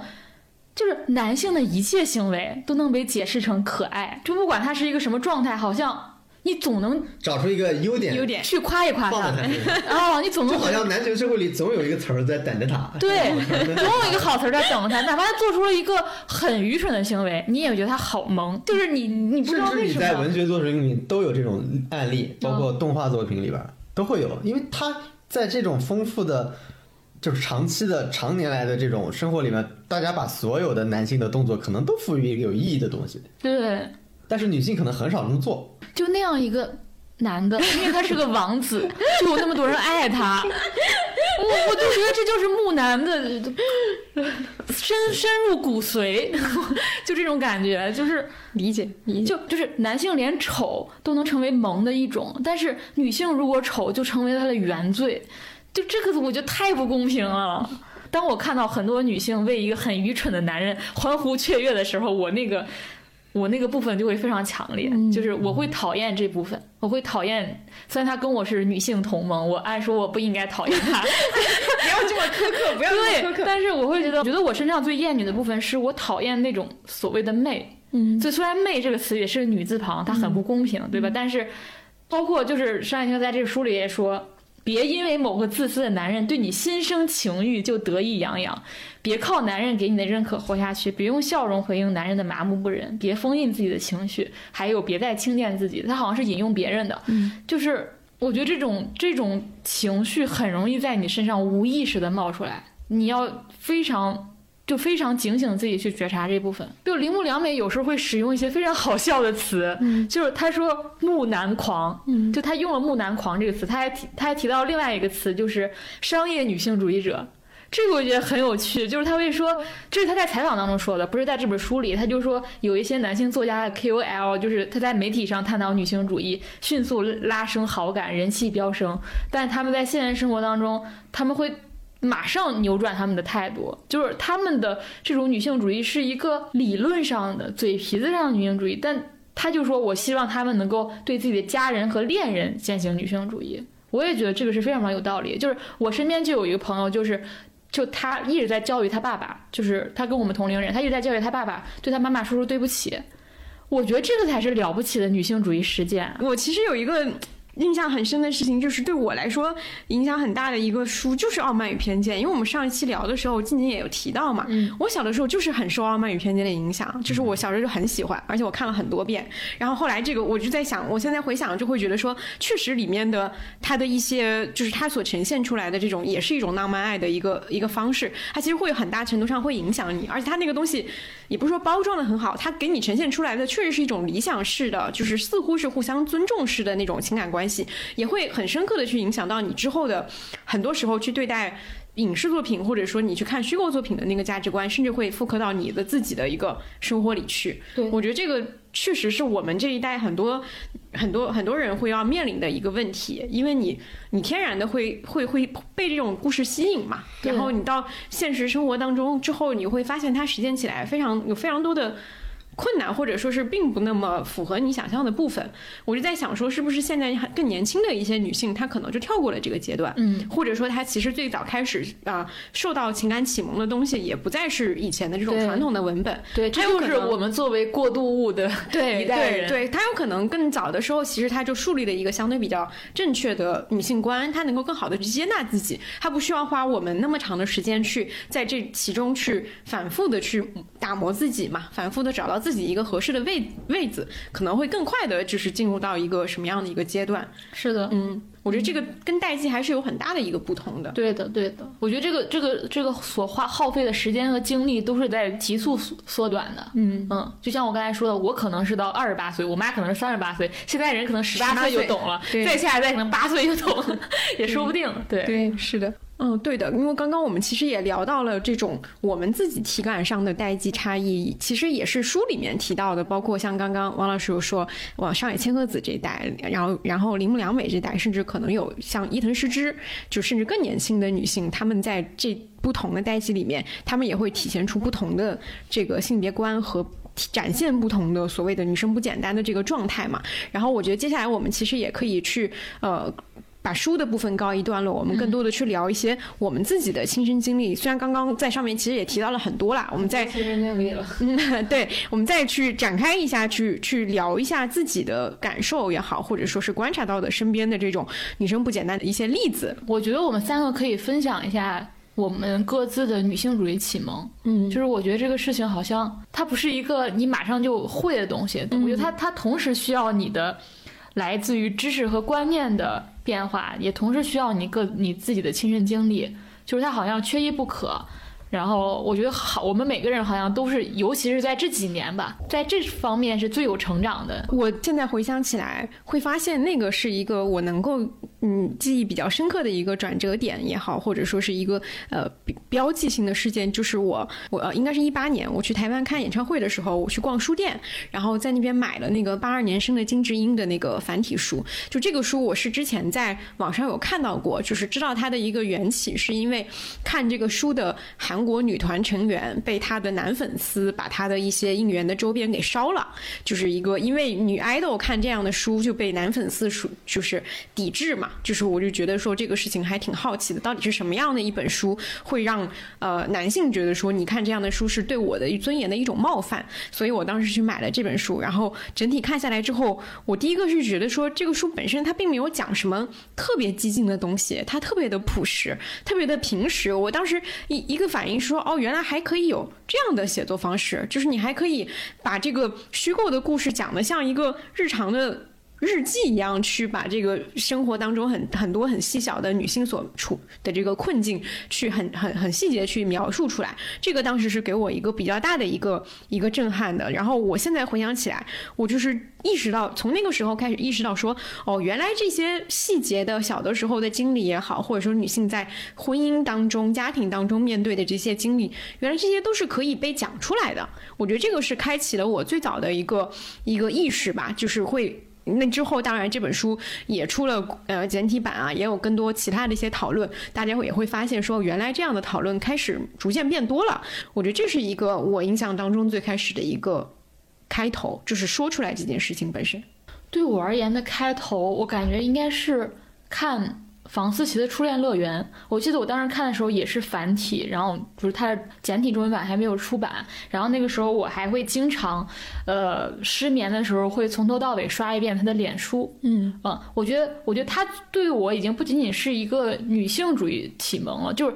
他应该是第一个让我觉得，就是你痛苦这件事情是合理、合法、正当的，然后你作为一个敏感的人也是合理、合法、正当的，就是。已经完全不仅仅是女性这一层面了，然后也是通过他的书，然后他的呃社交网络上的动态，然后其实是一步步的意识到这种结构性不公的。在此之前，我觉得是呃我的身体或我的感受是先于这些知识和观念的。比如可能之前可能在亲密关系当中，或者或者是身为女性，你也会觉得有些地方不对劲，但是你好像也说不出来是怎么不对劲。你的身体会先于你的头脑意识到这一点，然后是。开始系统的读他的东西，才一步步的去理解他的。然后先是林奕涵，到之后是如火如荼的 Me Too 运动，当时是席卷全球的 Me Too 运动。然后在之后，呃，可能是频繁的引进了上野千鹤子的书，然后再去看他的东西，就是这个脉络，我觉得是也非常非常清晰的。就是其实就是这几年，从一七年左右开始，对我而言，就是这五年发生的事情。哦，那其实我跟你的路径很像，我也是一开始看房思琪，因为我对我来说很多理论我只能理解，但是真正给我带来情感上的冲击的，那就是林奕涵写的这本书。就虽然他写的是本小说，但是你当时看的感觉就是一本非虚构的著作，就是他拿生命写出来的，告诉世人的这一个非常震撼性的东西。我之前没有看过类似的作品，所以我当时看完了是非常震撼的。然后接下来就正好是国内大家开始类类似的活动嘛，我就去采访贤子嘛。就我我记得我也好像在节目里提过，但我记得没提过，就是，嗯，就她给我的印象也非常深，我从她身上感受到了非常多的一些女性特质。比如说，我突然回想起我们现在所谓的女性友谊，她那时候就有非常多。就是你看，贤子不光自己去处理自己的事儿，她会帮很多相关的受害者去处理他们的事儿。你要知道，这个事儿是非常的难处理的，她不是说。哎，你来帮助一下我，帮这个人联系一个什么事儿？他可能有的受害者就住到他家里，那可能大晚上就跑出去啊，因为大家的状态都不会很好。那你其实要做的是一个非常辛苦的事情。他并不是说想象大家我们所谓的女性情谊，就是啊，我给他一个号码，我在那时候给他给给他一顿饭吃。你要处理非常多细碎的情绪，非常多就不稳定的状态。现在所谓的女性友谊，就每个人都很完美了。你遇到每个都是善良的人，然后每个人都毫无芥蒂的在一起。我觉得这是真正对一种真正的女性友谊的侮辱。就是他们那种友谊，真的是在困境和绝望中成长出来的东西。你要付出非常大的代价，就像你看大家今天对张婉婷的态度一样，你就知道这事儿有多难。因为你面对的人并不是一个情绪正常的人呀，你面对可能都是张婉婷这样的人。你你真的能坚持下来帮他吗？你真的能？释放你的同理心吗？对啊，就是，就我就突然发现，哎，女性友谊真的是在认清对方的缺陷，可能你们还有妒忌，还还有猜疑的情况下，还能够相互扶持，不断的去解决问题或者探索自我的这个东西。我觉得这是真正的女性友谊，这是非常让我震撼的东西。就我觉得一个人，首先他为什么可以为了别人的事儿去付出这么样的代代价？我我知道，不管是金钱上的，还是时间上的，还是情绪上的，或者法律上的，甚至各种。被攻击的这种这种可能性，从情感上来说，我就非常的就受到了冲击吧。所以后来想，这个不就是那不勒斯四部曲在说的东西吗？那两个女生不就是这样的吗？就是你真正的女性友谊，不就是在一个困境中获得一些力量感的东西？它不是一个过家过家家的游戏，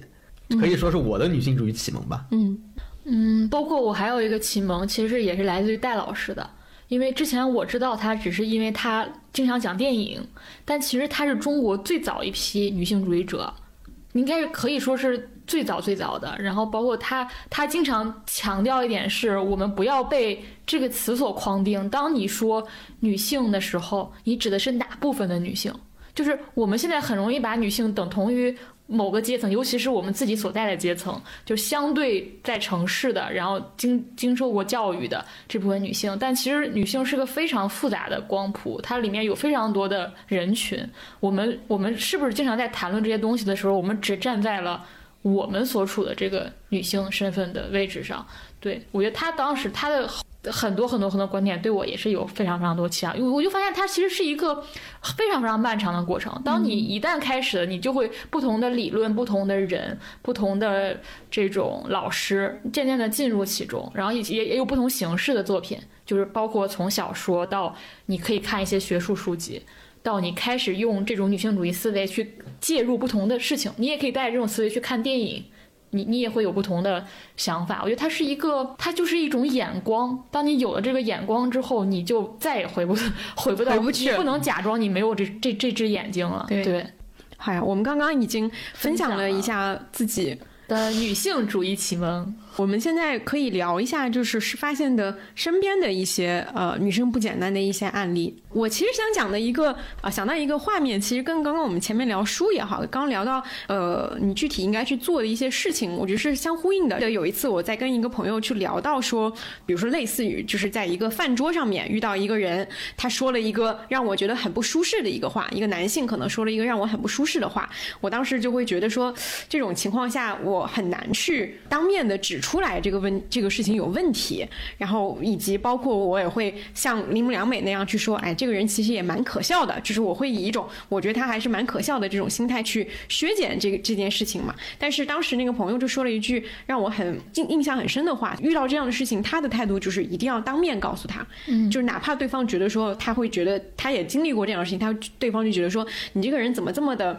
就你作为一个女性在这样的会议里面，在这样的场合里面，你这个人有点太难搞了。了，有点太激烈了，就是你让整个的场面都陷入到一种尴尬了。就他说，尽管他这么说，我下次也还是要继续的当面指出来，你这个话是不对的。他说，我就是要让他知道我不是好惹的，然后下次他就会意识到说这个事情是有问题的了。这个其实，在呃上野千鹤子也说过，就铃木良美，她有那种担忧，我觉得是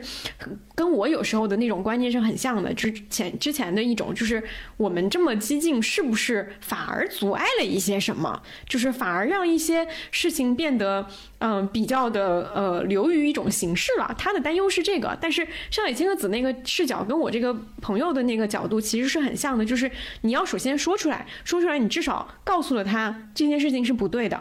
他尽管可能还没有达到说他认可你是对的的那个程度，但他至少意识到了你的边界是什么。你每一次去拓展这样的边界都是有用的。我觉得这个是当时他说完那个话之后给我一个。蛮强的一个一个一个冲击，就是有一点像是上野千鹤子那种态度，就是把身边的这种小小的一次举动都视为一个小小的战场。刚才我也提到了，就是我前几天不在微博上发了一个征集嘛，就问大家，你意识到自己这是厌女的一个瞬间是什么？发自内心为身为女性感到骄傲的一瞬间又有什么？然后我发现每次做征集就是特别有意外收获，因为我之前也征集过。就是大家意识到自己长大成人的那一刻，也征集过，就是爱情和友情相比和亲情相比，它最无法替代的部分是什么？每次我都收到了特别多特别好的回复。然后这条，其实我刚才分享了，说我印象最深，其实大家对自己的厌女标准非常的高，非常的低还是非常的高？就总之就是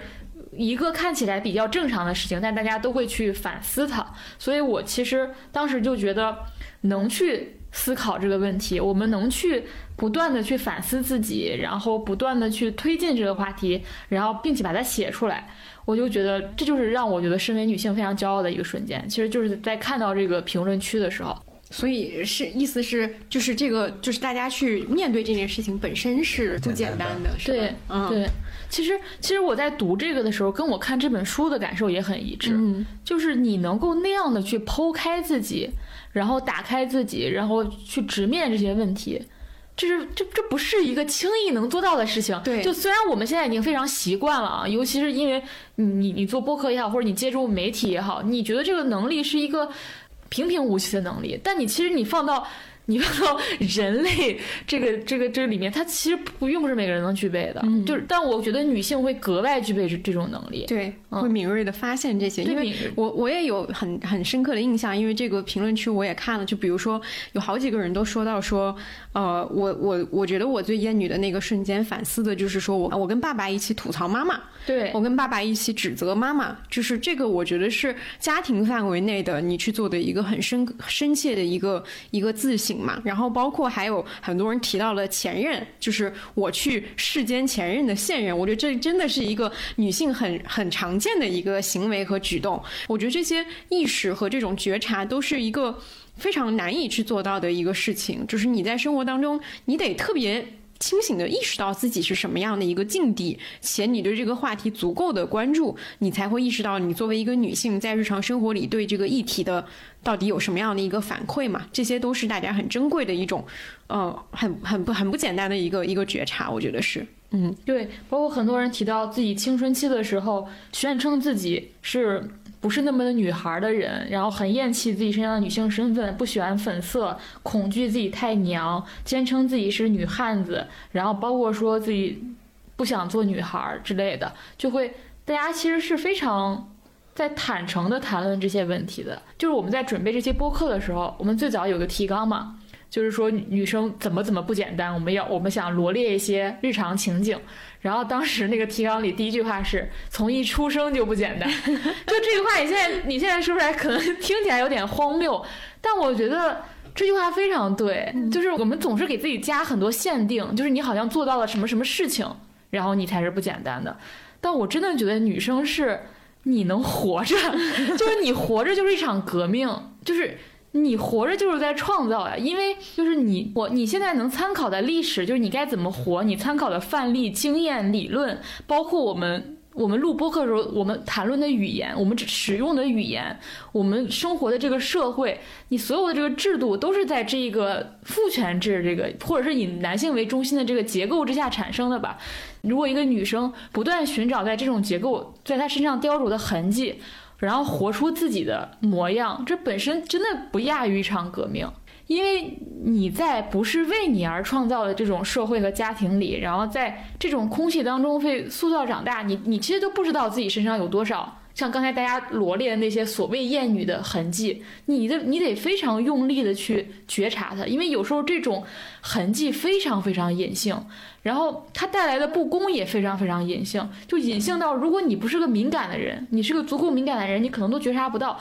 你必须极度的诚实的尊重和对待自己的感受。尤其是对待自己不舒适的感受，甚至你这样对待你自己不舒适的感受，对你是没什么好处的。你会感到很痛苦，然后你会面临生活中的很多冲突，然后你要不断的去对抗很多东西。这个过程，如果你都经历了，然后不会觉得最终你会变得更自由。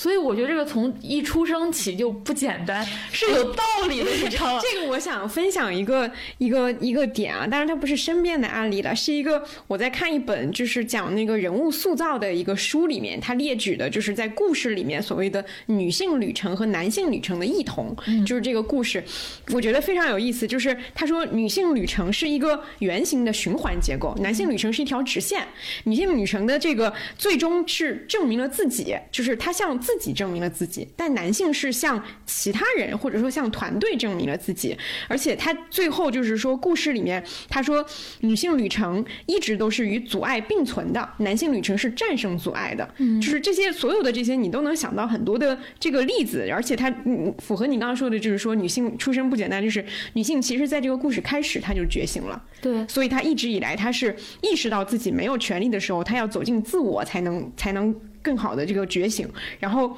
男性女生其实是在结尾的时候，他才觉醒的，他才才意识到放开自我，他才能更好的觉醒。我觉得这些都是非常贴切的，而且他就是说，最后就是所谓的这个终点的这个过程，为什么是个循环？就是女性旅程的终点不是一个皆大欢喜的结局，不是男性旅程的时候所谓的抱得美人归，或者说是获得了一个具体的一个奖品，他得到的就是一个内在的东西，就是一种精神力量，就是他没有改变，他可能个人达成达成了目标，改变了人生，但是不意味着说。说改变了所有的东西，但是这个世界上依然存在着暴君、食人魔、种族主义者、性别歧视者，他只是有了更多的力量去应对它。我觉得这个他总结的这个故事模型的东西，跟你刚刚说的那个人，就是我们成长的那个旅程，其实是非常非常相似的。对，或者说如何成为一个男人这件事情，好像是非常明确的，这个道路是已经有无数的先例帮你。趟出来了，就是它是一个很明确的道路。但是你说如何作为一个女性活着，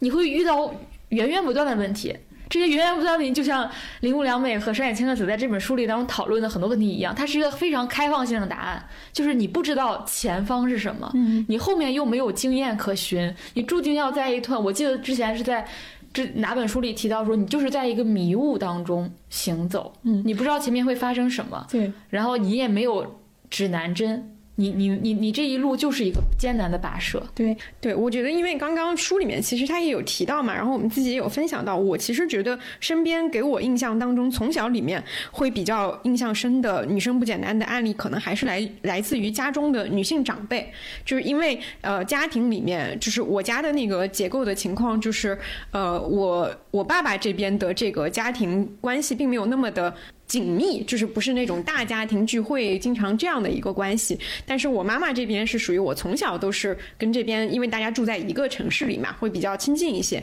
就是经常你就有那种感觉，因为我妈妈这边是两个姐姐，然后上面有个哥哥，她是最小的妹妹嘛，就是这样的一个结构，你就会发现整个家庭其实是一个我的这些。嗯，大姨、二姨，包括我妈，在这个家庭里面的那个位置，或者说起到的那种在关键时刻那种决定性作用是非常强的。甚至包括我们家后来就是有经历一些整个家庭的一些巨大的冲击和变动的时候，你会发现在那种情况之下，她依然是非常能够坚坚定的去扛起来这件事情的人，我觉得都是一个很好的一个一个范例。他自己也非常的对此感到有一点习以为常。这个其实是跟呃上野千鹤子说那个说觉得男人就是这样的那个感觉是有一点像的。他自己也会觉得说女性就是，我觉得他提到那个词就是韧性。就我妈妈跟我提到一个词，就是女性就是很韧性很强，就是她在越大的这样的打击和和困境之下，她好像越迸发出一种生命力。好像从这么去回溯起来的话，对于我来说，最早的关于于这个事情的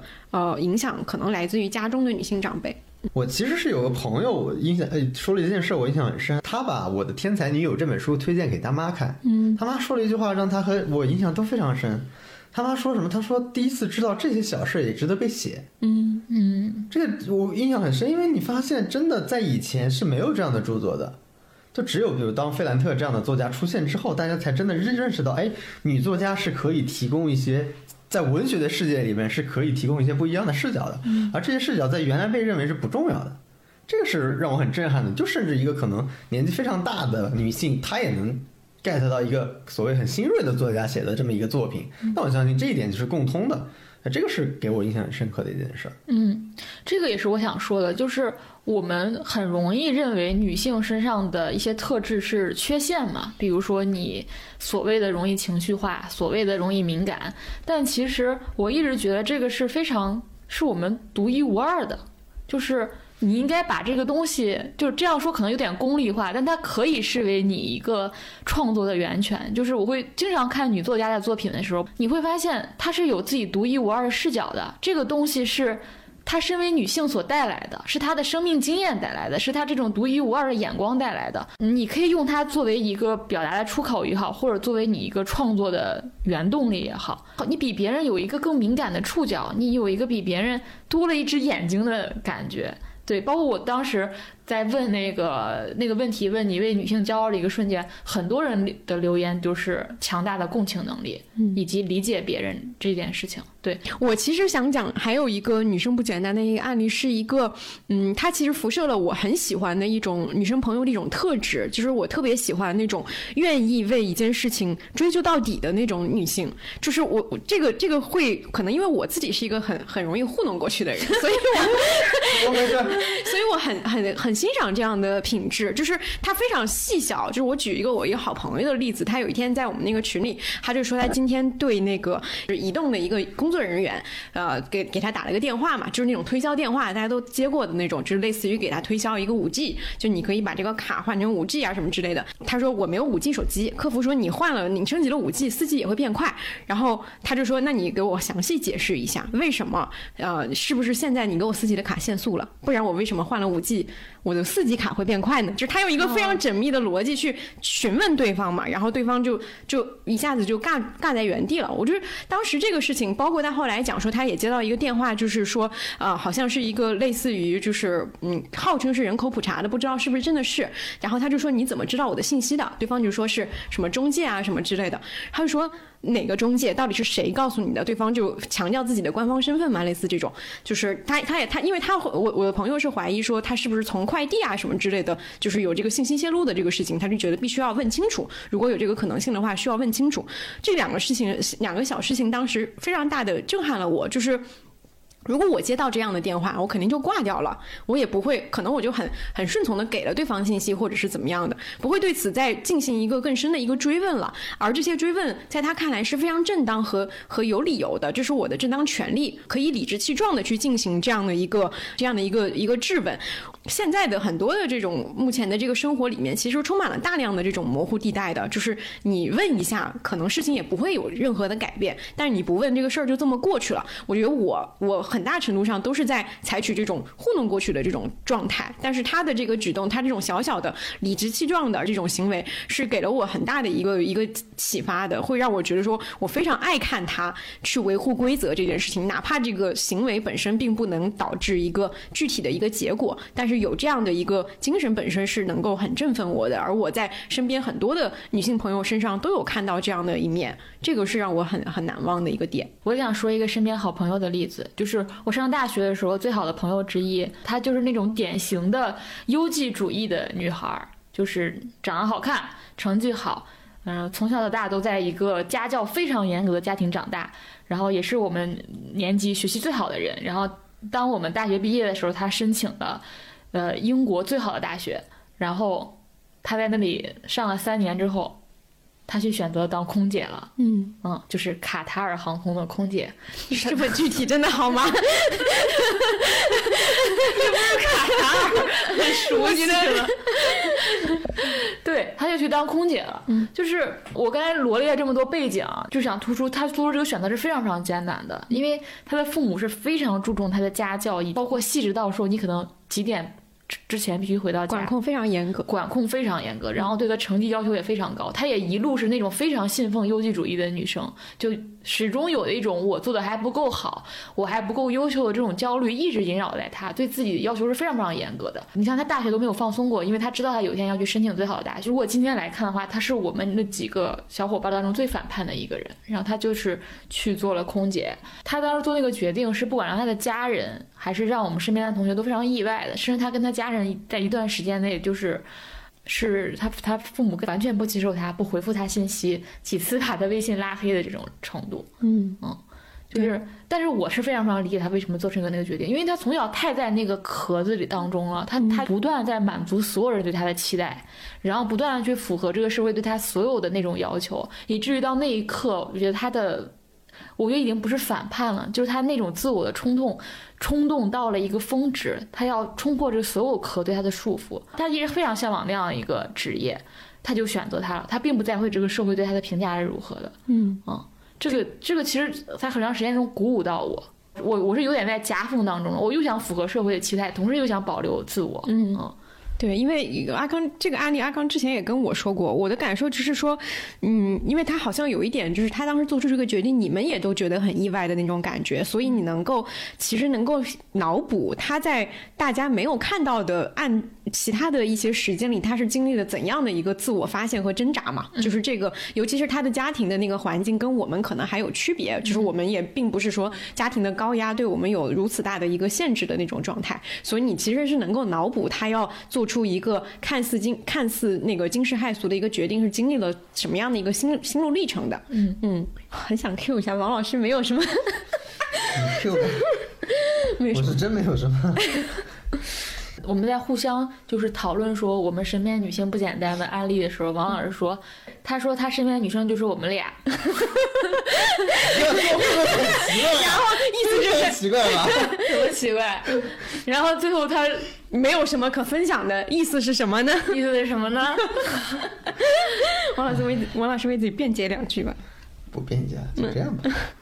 好的，我们今天其实聊了挺多的关于书里面我们触类旁通的一些感受体验，以及我们身边的一些感受啊等等，都聊了很多。然后因为最开始也有提到嘛，这期节目是高杰斯赞助的，然后他们其实今年也呃除了发起这个女生不简单的这个活动本身，它其实还有一个形式是他们做了一个深夜专车，就是会在呃晚上的一个等于说一个专车，然后您的女主持会请各个领域的各种女生，包括像做入殓师的，然后包括。像做呃转行了四次的舞台剧演员啊，还有 Live House 的主理人啊，电竞选手 coser 以及医生啊等等，就是他们会请到这个车上去进行这样一个对谈活动嘛。然后在里面也会聊到很多大家不管是从事这些职业的一个感受，还是作为一个女性的一个感受。这个节目在抖音和 B 站上都能搜到嘛。然后我看了以后，我发现就 B 站有一个呃有一个 UP 主叫侯翠翠，之前我们好像也在节目里面有提到过，就她是一个很。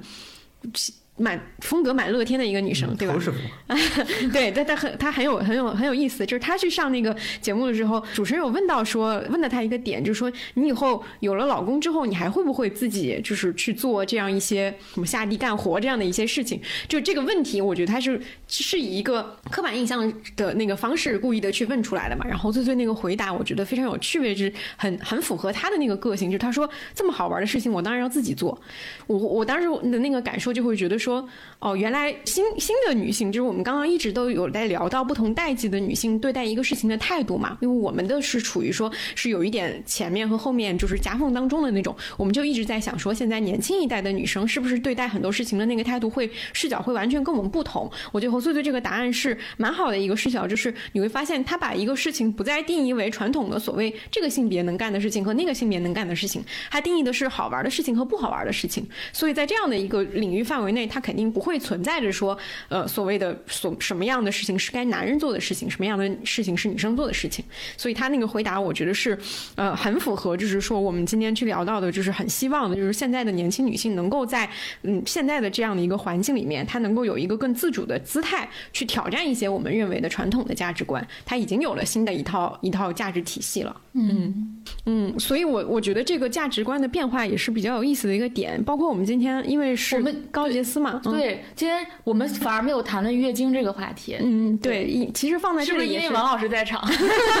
我们打破这种月经羞耻。对，因为正好今天主题是高洁丝，我觉得是跟一定程度上会。勾连我们其实有很多的成长的一些记忆嘛，就是包括我们刚刚说到的月经羞耻最开始的那种感觉，对，以及到今天我们是不是能够以一个更正面的态度去面对它？因为包括前几年啊，今年还有那个高铁上能不能卖卫生巾的讨论，前几年还有就是大家就在提倡说不要用黑色塑料袋再去装卫生巾了，我们就可以大胆的就是承认这个东西嘛，是，就是我觉得都是一些伴随我们成长记忆的很多跟与跟我们女性很多女性特质相关的一些回忆，对，比如我小。有时候就会。我们都该有这样的经历，就是你你要用黑色塑料袋装卫生巾，然后你从你从课桌里或者书包里取卫生巾去洗手间的时候，你会偷偷摸摸。教室里面迅雷不及掩耳盗铃之势，对，就迅速抽出来，然后赶紧跑过去。包括我在家里的时候，比如我让我妈给我递卫生巾，我如果我爸在旁边，我就不敢说出来，就是好怕他听到。哎，这很像张天翼那个小说里面，还记得那个雪那一张？嗯嗯，对，就是好像当着男性家庭成员的面，你就是你就不敢。说什么妈，你帮我拿片卫生巾或什么这样的话，你就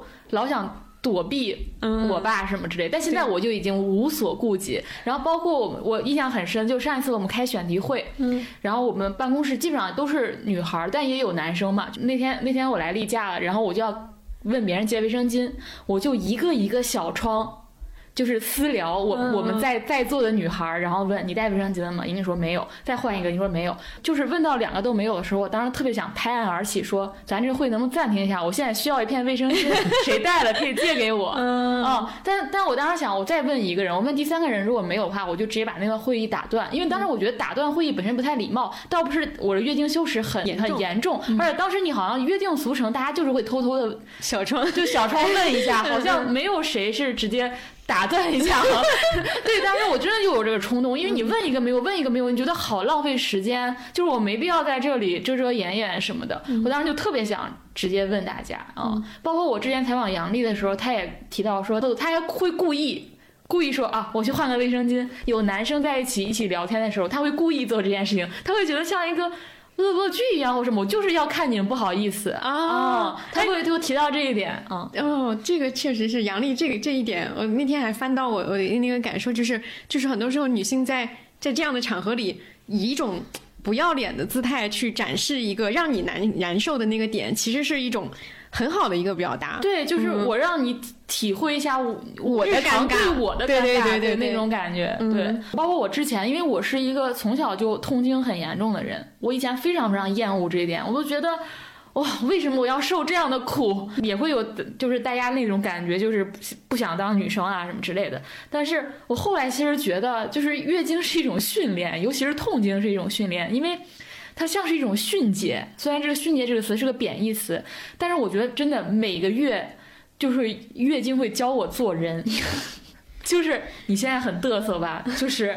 我我就来教训你的，就让你意识到这种所谓的谦卑承受痛苦，同时让你释放更高的理性嘛。包括我在做那条征集的时候，就问大家所谓的厌女瞬间和为女性感到骄傲的瞬间，有个人他的答案是月经。分号月经，就它两个都是月经，我特别明白他的意思。你这种痛苦的方式是你，你用真的肉身的痛苦，你就理解自身的痛苦，其实是理解了别人的痛苦。嗯，就这种痛苦是。